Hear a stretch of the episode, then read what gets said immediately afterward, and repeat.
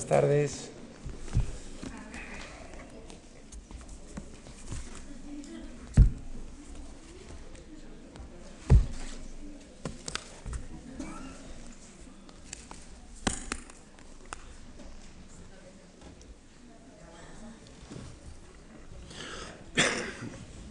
Se notará por eh, eh, el instrumento vocal que comparto con muchos eh, el contacto con la gripe en este momento.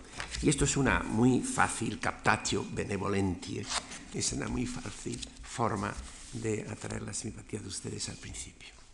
Recuerdo a quienes tal vez vienen por primera vez que yo no tengo la temeridad de tener la pretensión de ofrecer introducciones en cuatro o cinco días a Montaigne, Cervantes y Shakespeare. Se trata sencillamente de unas calas en unos textos precisos y de un esfuerzo de lo que para mí es siempre la base del trabajo crítico histórico, que es un esfuerzo de atención, de atención, una lectura atenta, atenta.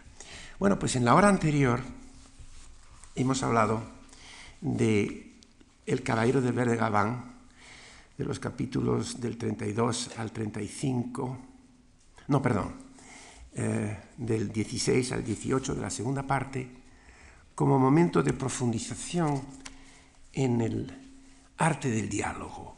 Y solo quiero tocar, recordar, si me permiten, los que estaban en la primera hora, que me repita un poco muy deprisa, tocar el tema otra vez porque me parece muy básico, ¿verdad?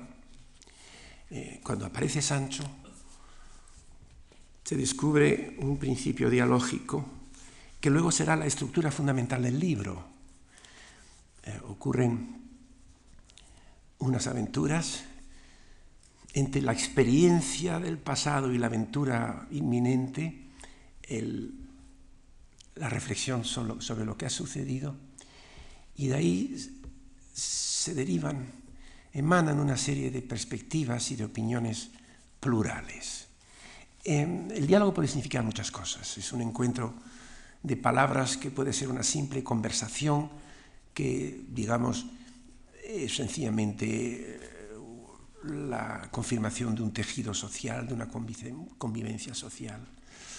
Puede ser una refutación dialéctica en sentido medieval o aristotélico de la palabra, en que eh, una opinión va refutada por otra, y eso ocurre en algunos casos.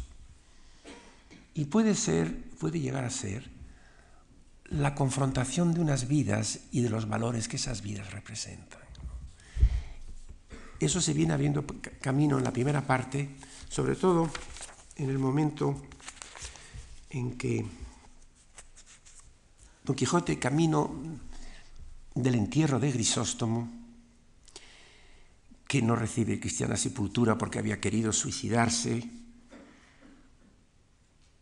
Eh, habla con Vivaldo, uno de los gentiles hombres de a caballo que iban de camino, y entonces Vivaldo pregunta a Don Quijote que qué es su propósito, que cómo es, y Don Quijote responde, y hay ahí un, un enfrentamiento pacífico de opiniones que creo que son ya una, una prefiguración de lo que serán los caballeros del verde Gabán, en que ya no se trata de disputas escolásticas o escolares, sino de esa tradición occidental y renacentista que se remonta a Platón y de su búsqueda de la verdad a través del interrogar y del responder.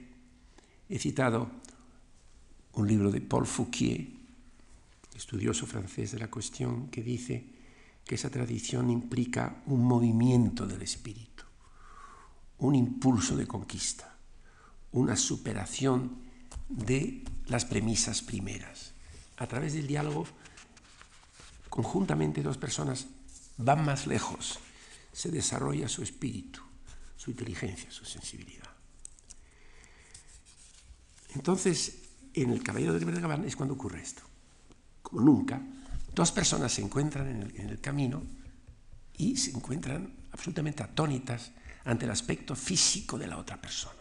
Don Quijote, claro, no hay por qué sorprenderse que se sorprenda Caballero del Verde Gabán, y Don Quijote porque el Caballero del Verde Gabán está absolutamente mm, vestido de verde hasta sus eh, espuelas, eh, el talaí, el talí que, viste, mil detalles de, de color verde, ¿verdad?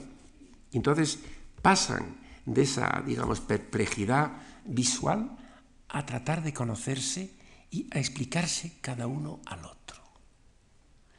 Y resulta que hay como un enfrentamiento absolutamente pacífico de conceptos incompatibles de la vida, porque son totalmente diferentes. Pero se admite esa, diferencia y se abre camino pues, una total tolerancia.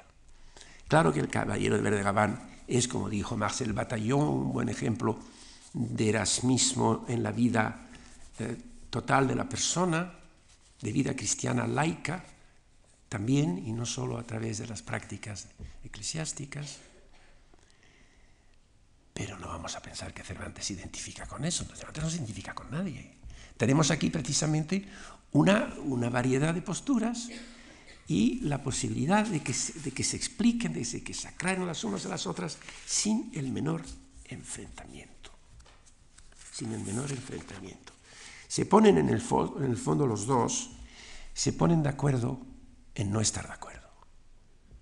Y admiten esa falta de, diferencia. Los dos, los dos, sistemas contrastados, en última instancia, se dan cita y chocan en la mente del lector, que es el segundo oyente, porque las palabras de cada uno van dirigidas al otro personaje, que siente el impacto de las dos formas de vida y tiene la posibilidad de manera tal vez imparcial de compararlos. El segundo oyente, el lector, es quien proporciona el espacio psíquico donde la oposición dialógica puede desarrollarse y alcanzar su madurez. El escenario de la plena confrontación dialógica pues es el lector mismo. Claro que el resto de la novela se van acumulando, se van superponiendo muchísimas más estructuras bipolares, muchísimas más opciones y diferencias, hasta el final. Hasta el final, cuando Don Quijote reconoce su error, por lo menos deja de ser Alonso, deja de ser Don Quijote y vuelve a ser Alonso Quijano el bueno. Y Sancho se empeña en que siga siendo Don Quijote. Y hay entonces un último diálogo entre Don Quijote y Alonso Quijano el bueno. Y en que él dice a Sancho, en los pájaros, en los nidos de antaño ya no hay pájaros, año. Lo que quiero decir es que finalmente toda la novela es un diálogo inacabado, que no deja resuelto, resuelto, resuelta ningún problema, sino que muestra la proyección de esos problemas en vidas diferentes y en soluciones diferentes. Lo del color verde, yo tengo sobre eso una simple explicación, y es que es un color enigmático. ¿Qué, está haciendo el verde? Pues hacernos comprender que no sabemos lo que quiere decir ese verde. Entonces, ¿por qué ir más lejos? Sino comprender que es esencialmente una de esas cartas ocultas, esas cartas enigmáticas que le gusta jugar a Cervantes. Daba el ejemplo de Dostoyevsky, en que se puede explicar el uso de simbolismos, de colores en los hermanos Karamazov, o en Crimen y Castigo. Y esos, esos mensajes son explicables porque, porque existe un código que los explica. Pero finalmente en Cervantes, Cervantes no nos proporciona ningún código unificador que explique lo que no entendemos y que aclare cuál pueda ser la solución cuando nos encontramos con opciones y alternativas. Con lo cual paso al tema segundo que, que tocaba realmente a esta hora, que nada menos que el curioso impertinente que, no, que no, nos, eh, nos, espera. Recordemos algún rasgo de, de lo recorrido hace, hace dos días. Ante todo, ese carácter metanarrativo, autocrítico, digamos, de la creación cervantina. En todo momento es posible que uno de los tres narradores simultáneos, la voz principal, Cida Mete Benengeli y el morisco traductor, intervengan y cuestionen lo que se está contando y diciendo. El capítulo, la segunda parte. Al traductor de la historia le pareció pasar estas y otras semejantes menudencias en silencio. en otro momento de la segunda parte. Comenta, Cida Mete. No me puedo dar a entender ni me puedo persuadir que al valeroso Don Quijote le pasase puntualmente todo lo que en el antecedente capítulo queda escrito. La novela, o protonovela, lo que hará posible la novela de Cervantes, es un texto autocrítico. Y esta forma mentis penetra muchos componentes de la acción. Al leer la novela descubrimos no solo las aventuras mismas, sino las maneras de verlas, no los personajes mismos, sino la forma o la posibilidad de conocerlos, no los actos mismos, sino el modo de presentarlos, de llegar a ellos, de recortarlos o de juzgarlos. Esta forma penetra el curioso impertinente. Ante la inserción del curioso impertinente como, como cuento, como relato intercalado, conviene tener en cuenta pues, un segundo rasgo primordial y muy conocido de la, de la protonovela, su capacidad de integración, pero yo diría ahora, tal como lo veo ahora, no es tanto una síntesis, una integración de tantos géneros literarios que lo es. Es una reelaboración, es una reelaboración, eh, sino transformación de géneros y modalidades previamente existentes y marcadamente diferentes entre sí. Cuando pasemos a Shakespeare no encontraremos eso en Shakespeare. Shakespeare continúa los géneros que, que conoce y le trae sus portentosos recursos. ¿no? Pero Cervantes se enfrenta hasta cierto punto con sus modelos, ¿verdad? La novela será eso, una gran devoradora, una máquina de absorción de materiales distintos y hasta contradictorios. El modelo principal al respecto en cuanto al uso de, relatos intercalados es el Guzmán de Alfarach, una vez más, de Mateo Alemán, 1599, ese bestseller estrepitoso donde la dicción novelesca consentía la contradicción.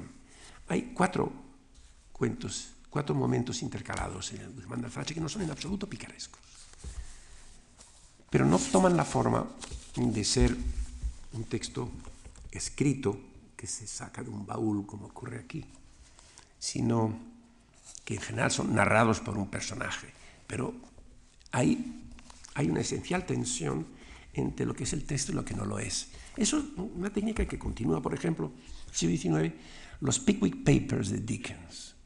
Ustedes recuerdan esa, esa historia tan amena, ¿no? Esos, esas danzas del club Pickwick y todo eso. De vez en cuando hay un cuento intercalado que es terrorífico y melodramático, en completa contradicción con el resto de la novela. Esta técnica de la contradicción, Cervantes la extrae en esta primera parte del Quijote y a través de su cultivo de la, pluralidad.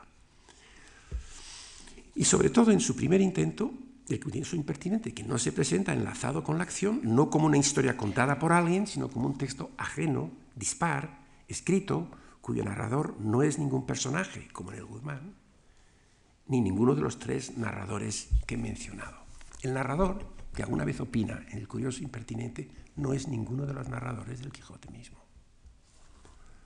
Recuérdese de, de bastante más conservador. Recuérdese de paso esta variedad de géneros y modalidades a los que el Quijote da entrada para reelaborarlos acusadamente.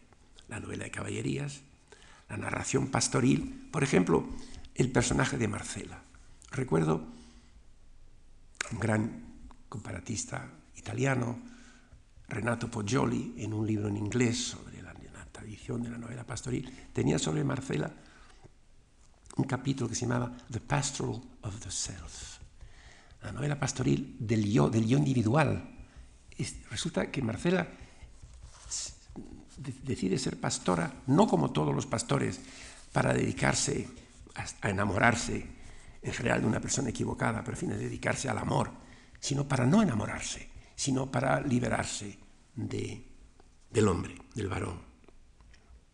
La novela italiana, el relato morisco que da lugar en el, Capitán Cautivo a una curiosísima mezcla de historiografía y de literatura en contra de todos los preceptos aristotélicos, el diálogo humanístico, la conseja folclórica o cuentecillo popular, los preceptos de cortesía o galateos, como se decía entonces, los consejos de Don Quijote a Sancho antes de la ínsula de Barataria, el sueño o visión del otro mundo, la cueva de Montesinos, el discurso retórico, el discurso de las armas y las letras, etc.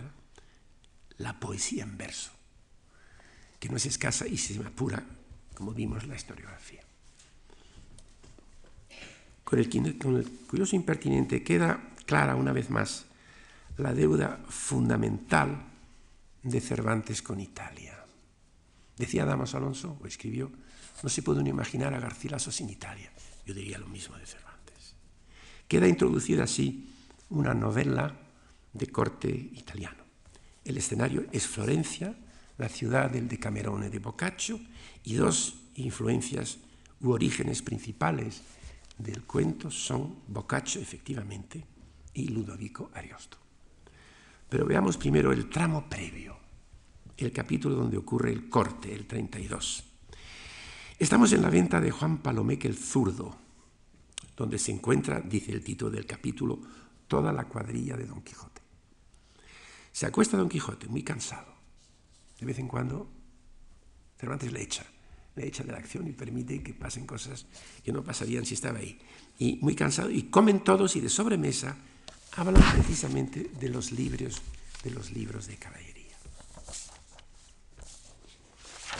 De los libros de caballería. Cada cual emite una opinión diferente, ustedes recuerdan. Es uno de los ejemplos mejores del llamado perspectivismo cervantino. Lo prioritario es saber cómo un mismo objeto funciona dentro del vivir de cada uno. No es solo cuestión de opinión, es destacar la adecuación del objeto a los valores propios de la existencia de cada persona. Lo explicaba muy bien el hispanista norteamericano Stephen Gilman. El novelista ahora no se reduce a describir, por un lado, los contornos de la acción y, por otro, los pensamientos más o menos autónomos de los personajes. Cervantes presenta el vivir de sus personajes centrado en su modo de estar en su vida, en su modo de percibir cuanto les rodea y, en suma, su forma de estar en su propia vida. Pues por poco tenemos otro escrutinio de la biblioteca de Don Quijote con la alusión a la, Inquisición, pero por ventura, dijo el, el ventero, mis libros son herejes o flemáticos que los quiere quemar. Pero la cuestión que aquí surge es la diferencia entre la ficción, los libros de caballerías, y la historia, la historiografía. La narración de hechos acontecidos, la historia del gran capitán con las hazañas de Diego García de Paredes, etc. El cura abomina de lo que es compostura y ficción, pero admira las hazañas del legendario García Paredes sin moderación alguna, exagerándolas como lo haría Don Quijote tratando de sus caballeros andantes.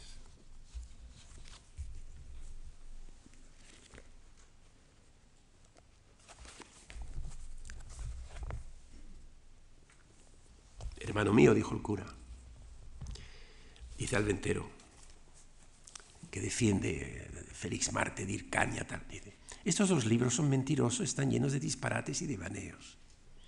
Y este del gran capitán es historia verdadera. Esto es lo que pensaba Don Quijote, ¿verdad? Que pensaba que todo era historia verdadera. Y tiene los hechos de Gonzalo Hernández de Córdoba, el cual por sus muchas y grandes hazañas mereció ser llamado de todo el mundo gran capitán. Renombre famoso y claro, y del solo merecido y este Diego García de Paredes fue un principal caballero natural de la ciudad de Trujillo, en Extremadura, valentísimo soldado y de tantas fuerzas naturales que detenía con un dedo una rueda de molino en la mitad de su furia. Y puesto con un montante, un montante en la entrada de un puente, detuvo a todo un, innumerable ejército que no pasase por ella. O sea, resulta que es tan, en este momento se está aproximando sin darse cuenta a las evaluaciones de Don Quijote. Pero claro, el, el, ventero describe entonces un ambiente que a él le, encanta y que es tan inverosímil como los inventados por Don Quijote en su diálogo con el canónigo de Toledo al final de la primera parte, cuando para defender la novela de Caballeros dice, imagínese un lago hirviente a borbotones y se precipita un caballero al fondo del lago y se encuentra con un alcázar maravillosa, con cantidad de conchas y almejas, dice con un oxímoron, oxímoron precioso, colocados con orden desordenada. Y entonces Es lo que está aquí inventando ya el ventero. Pues, ¿qué me dirán del bueno de don Cirongilio de Traza? de Tracia, que fue tan valiente y animoso como se verá en el libro, donde cuenta que navegando por un río le salió de la mitad del agua una serpiente de fuego.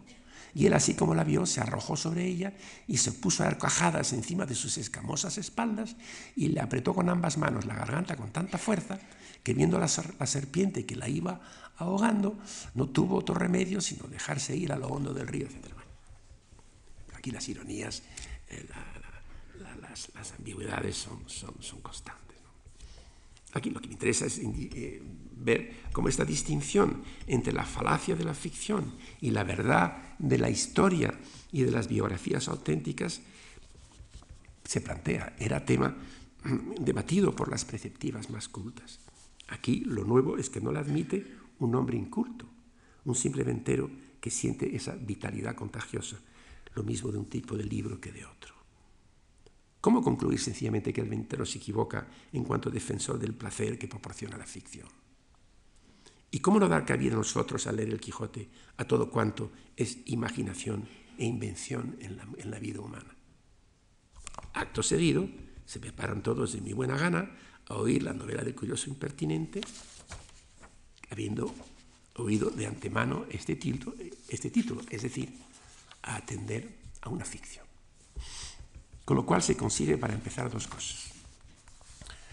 Tratar de que parezca real y no fabulosa, y no fabuloso, el mundillo de la venta con, la cuadrilla de Don Quijote, en contraste con la ficción que se cuenta. Y, en segundo lugar, tratar de que la ficción declarada como tal, que se va a leer, resulte no ser un vano pasatiempo ocioso, sino una experiencia, una experiencia significativa. En realidad, los capítulos del Curioso Impertinente piden un lector discreto, para mencionar el adjetivo usado por Cervantes en el prólogo cuando hablo de los seis lectores posibles del Quijote, porque intenta ser un cuento bocacciano, florentino, con toda su precisión y concentración, tanto de acción como de escritura, sobre todo de escritura, y ya veremos por qué. El estilo que manifiesta aquí Cervantes no puede ser más diferente desde el capítulo anterior tan espontáneo, popular y coloquial. Los diálogos, sobre todo, son enormemente diferentes. ¿Qué pueden tener en común dos estilos tan distintos? Ya lo dije el otro día. Pablo Jauralde, el excelente experto en siglo de oro y autor de una gran biografía de, Quevedo, tiene un muy buen ensayo sobre el estilo de Cervantes, o sea, sobre la ausencia de un estilo hay más bien una cierta conciencia crítica y libre que está en distancia ante lo que se viene produciendo.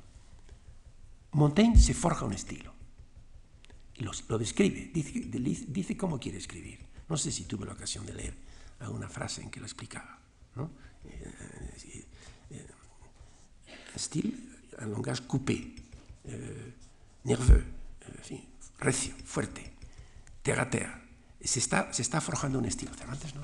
Cervantes utiliza varios estilos. Ah, piensen ustedes que cuando se habla de estilos en ese momento, no son estilos individuales, son estilos colectivos, como en la teoría de los tres estilos, el, estilo, el estilo noble, el estilo humilde, el estilo mediano, son estilos compartidos, compartidos, por eso es original el que Montaigne diga, yo escribo así. O como cuando dice Manando Sevigné en, una, en cartas, siglo después en, en Francia, c'est mon style, voici mon style, y, presume de ello. Aquí lo que hay en Cervantes es una apertura a distintos niveles, distintos estilos, con arreglo a la pluralidad de sus personajes y de sus acciones. Y una conciencia, digamos, crítica y libre ante ese uso del lenguaje. Pues bien, el tema de los dos amigos, perfectos en cuanto amigos, es antiquísimo, lo mismo culto que folclórico, occidental que oriental. Juan Batista Avalle Arce lo estudió a fondo, como también los comentaristas de uno de los cuentos del Decamerone, el cuento octavo del décimo libro del Decamerone, que a quien tanto debe este, este curioso impertinente y que es el mismo tema de la amistad perfecta. En Europa, una fuente importante era la disciplina clericalis de Pedro Alfonso, comienzos del siglo XII. Las distintas versiones suelen tener en común dos momentos de la amistad heroica. Uno, uno de los dos amigos cede su novia al otro. Notabilísima generosidad, que supone que la mujer puede pasar de mano en mano. En Boccaccio, en el cuento este, el octavo del décimo libro, el cuento de Gisipo y Tito, Gisipo cede su mujer a Tito la noche de bodas, porque Tito está más enamorado de ella que él. Dos, uno el segundo momento fundamental, uno de los dos amigos salva al otro en el momento en que está condenado a muerte declarándose culpable del crimen que le imputan. Suprema entrega de una amistad heroica más valiosa que la vida misma. La amistad es generosidad, liberalidad, hasta el sacrificio, la amistad sale vencedora de todas las pruebas. Así la exalta Tito en el cuento de Boccaccio, cuando explica en un discurso encendido a los padres de Gisipo que se preguntan que por qué, deben, qué eh, finalmente eh, su hija se ha ido con él y no con Tito, con quien se había casado. No, se ha ido con Tito en vez de. Dice que deben admitir el que ser hijo, el que ser, que su hijo, su hija, le haya, que su hijo le haya entregado su novia, porque le sante leggi amicizia lo justifican, recordando que el legamo de la amistad, los lazos de la amistad, troppo più stringa que quel del sangue, une más que quel del sangue o del parentado. Es esa antigua tradición, la amistad heroica, eh, en que suele eh, eh, quedar recompensada. El cuento de Boccaccio termina felizmente, los dos amigos viven en una gran casa con sus respectivas mujeres, haciéndose cada día más amigos, più ciascun giorno divenendo amici. No sé si mencioné que es el único cuento de Boccaccio que tiene lugar en Atenas y Roma, y no en Florencia, con clara alusión y además citas de los textos clásicos sobre la amistad de Aristóteles y de Cícero o de, o de Platón. Este es el mítico origen que Cervantes no transforma o reescribe, lo destruye, convirtiéndolo en un relato con desenlace trágico. En el viejo mito, la mujer podía pasar de un amigo a otro, ser cedida, sin que intervinieran los celos. Los amigos no conocían los celos. Cervantes los introduce y de tal suerte superpone dos puestas a prueba, la de la amistad y la de la fidelidad de la mujer, la lealtad del amigo y la lealtad de la esposa. En el fondo se trata de dos lealtades. ¿Qué pasaría si uno de los, de los amigos no fuera fiel ni leal? Pregunta Vallarce. ¿Qué pasaría además si la mujer de uno de ellos no fuera fiel ni leal? La prueba de la mujer tiene su origen, como indica uno de los dos amigos del curioso impertinente Lotario, en el episodio del vaso, en el Orlando Furioso de Ariosto, canto 42-43, en que Reinaldo tiene la oportunidad, eh, se encuentra con este mago, de beber del vaso mágico que demuestra la fidelidad de la esposa. Si ella te traiciona, el vino se derramará y él no beberá una gota. Pero Rinaldo decide no someterse a la prueba decide no tanto confiar en su esposa, en vista de que las mujeres, todos estaban de acuerdo, son débiles, como no querer saber demasiado. Adán perdió la dicha del paraíso por haber querido saber más de lo que debía. Todo sucede en el curioso impertinente como si esta cuestión, la del conocimiento, fuera lo que interesó y estimuló a Cervantes. O bien en relación con Ariosto, o bien con textos anteriores, lo que en este relato se problematiza es el conocimiento no ya de la propia mujer, sino de los amigos, de los hombres, de los seres humanos en general. En ningún momento plantea Anselmo la posibilidad de que la amistad masculina ceda o recorte o rebaje el elevadísimo puesto que tiene en su vida por culpa del amor a la mujer o esposa o por competencia con ese amor. El narrador, lo repito, que no es ninguno de los narradores principales, arranca de dos obviedades convencionales la prioridad de la amistad y algo que no dice Cervantes, la debilidad de la mujer. Ahora bien, cuando Anselmo le pide a Lotario que por Dios y la Virgen intente seducir a su mujer para que él tenga confianza en su lealtad, la lealtad de ella, se advierten dos cosas notables. Una, que el principio del intenso debate que tiene lugar entre los dos amigos, suscitado por la insólita petición de Anselmo, tiene, que da lugar asimismo a una insólita sorpresa. Dice, dice, dice Lotario.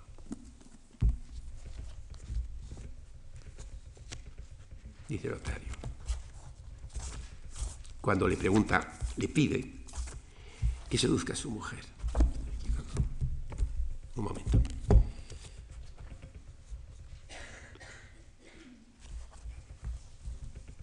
No me puedo persuadir, oh amigo Anselmo, a que no sean burlas las cosas que me has dicho, que a pensar que de veras las decías, no consintiera que tan adelante pasaras, porque con no escucharte previniera tu larga arenga. Efectivamente, ha sido una larga arenga. Volveremos sobre eso. Sin duda imagino o que no me conoces o que yo no te conozco. Los amigos perfectos. Sin duda imagino o que no me conoces o que yo no te conozco. Ya saben ustedes que la dificultad de Cervantes, como dije el otro día, es que la complejidad en él se viste de sencillez.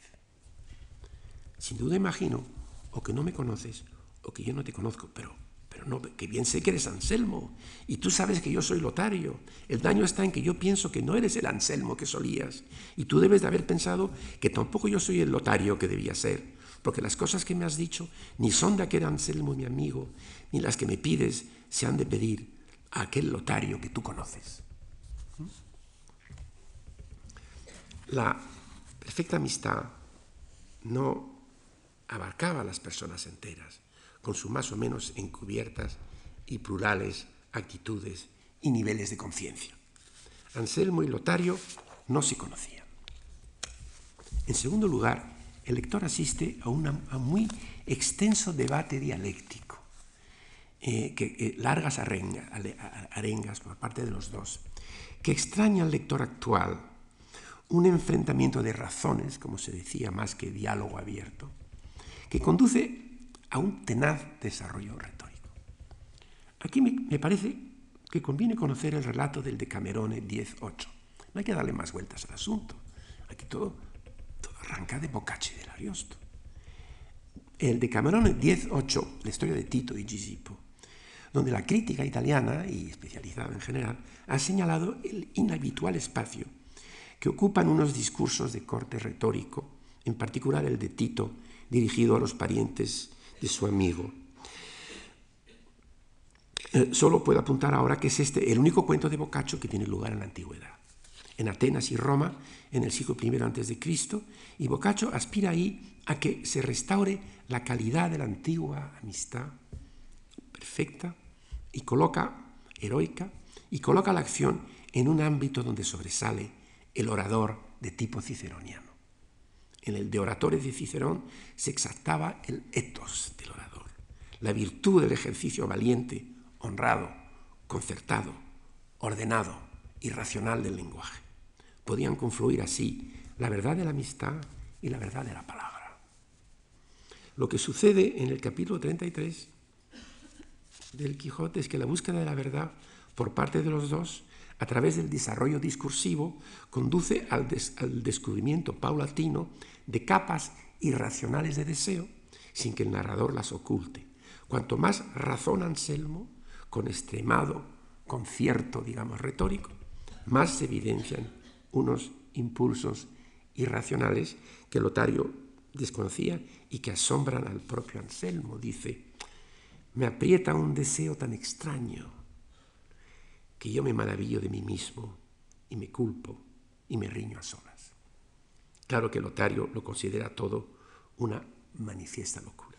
Pero Anselmo indaga más profundamente cuando dice, has de considerar que yo padezco ahora la enfermedad que suelen tener algunas mujeres, que se les antoja comer tierra, y eso, carbón y otras cosas peores aunque a un muy bajo nivel, Anselmo declara lo que tiene de femenino o en común en su conducta o en sus deseos con esas mujeres. Es conocida al respecto la, la aguda lectura de Francisco Ayala, según el cual Cervantes insinúa en el conioso impertinente la, la existencia en Anselmo de unos impulsos oscuros o móviles subconscientes, dice, que entran en conflicto con las conductas convencionales. Son deseos vehementes, compulsivos e inexplicables, oscuros para todos.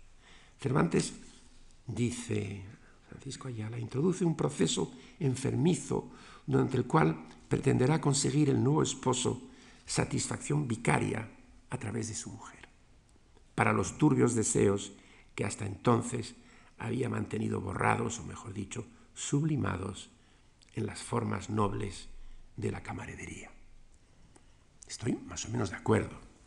Llamar esos impulsos sencillamente homosexuales no es, no es objetable. Pero conste que es saber más de lo que entendía el propio Anselmo y menos de lo que sugiere Cervantes. La histeria de Anselmo desvela menos de lo que vela, una vez más. Una vez más nos encontramos con la necesidad de una lectura discreta de Cervantes. Si hay mensaje escondido, si hay mensaje escondido, lo principal es su condición de escondido, lo recóndito, lo oculto, lo inasible, en suma, lo desconocido de esos impulsos. Su turbiedad señala ya no ya una patología precisa, sino una complejidad cuyo correlato más interesante para el lector y quién sabe si para el autor es la incapacidad de todos para comprenderla. La homosexualidad virtual no es más significativa en este caso que la oscuridad tan tangible que la rodea. ¿Quiso acaso, acaso Anselmo como Ulises en el infierno de Dante y sus antecedentes bíblicos saber demasiado? En Cervantes lo que está en juego es el conocimiento concretamente de los demás seres humanos, los unos por los otros, en particular de las mujeres. De ahí la prueba de la esposa, a la que Anselmo quiere someter a Camila. La posesión suprema y el mayor dominio posible de una mujer por un hombre consistiría, si fuera posible, en tener total conocimiento de ella, de sus actos, sus pensamientos, sus ansias, sus sentimientos. Recuérdense al respecto. Las, palabras en apariencia tan sencillas que Camila dirige a Lotario hacia el final de la novela, capítulo 34, cuando e, ella ya se había entregado a él, rogada y persuadido, y lo que se cuestiona es precisamente el conocimiento de las personas. ¿Recuerdan ustedes? Para vencer las sospechas de Anselmo, los dos amantes, Lotario y Camila, conversan como si no lo fueran y como si no supieran que Anselmo les está huyendo, les está, les está, les está oyendo, dice, cubierto detrás de unos tapices donde se había escondido. Parece una escena de Hamlet, detrás de unos tapices. Camila, su doncella Leonela y Lotario representan sus papeles en lo que es un grado de ficcionalidad más, esta vez de índole teatral, una escena situada dentro del cuento leído por el cura. Es evidente que todos se conocen desde hace muchísimos años. Y sin embargo Camila le formula a Lotario en esa ocasión dos preguntas. Lo primero quiero, Lotario, que me digas si conoces a Anselmo, mi marido, ¿y en qué opinión le tienes?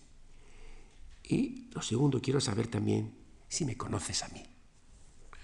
Respóndeme a esto y no te turbes, ni pienses mucho lo que has de responder, pues no son dificultades las que te pregunto. Claro que no son estas dificultades para Lotario, sino más bien para el lector reflexivo, que se interroga a la vez por qué estas palabras tienen que pronunciarse delante de Anselmo, es decir, en medio de unas mentiras escenificadas ¿No será que Camila, cuando por fin tiene ya la palabra, engaña aquí también con la verdad? Hacía falta un grado tercero de ficcionalidad para que se formulasen semejantes preguntas. Que si el amigo conoce al amigo, que si el amante conoce al amante, todo queda problematizado.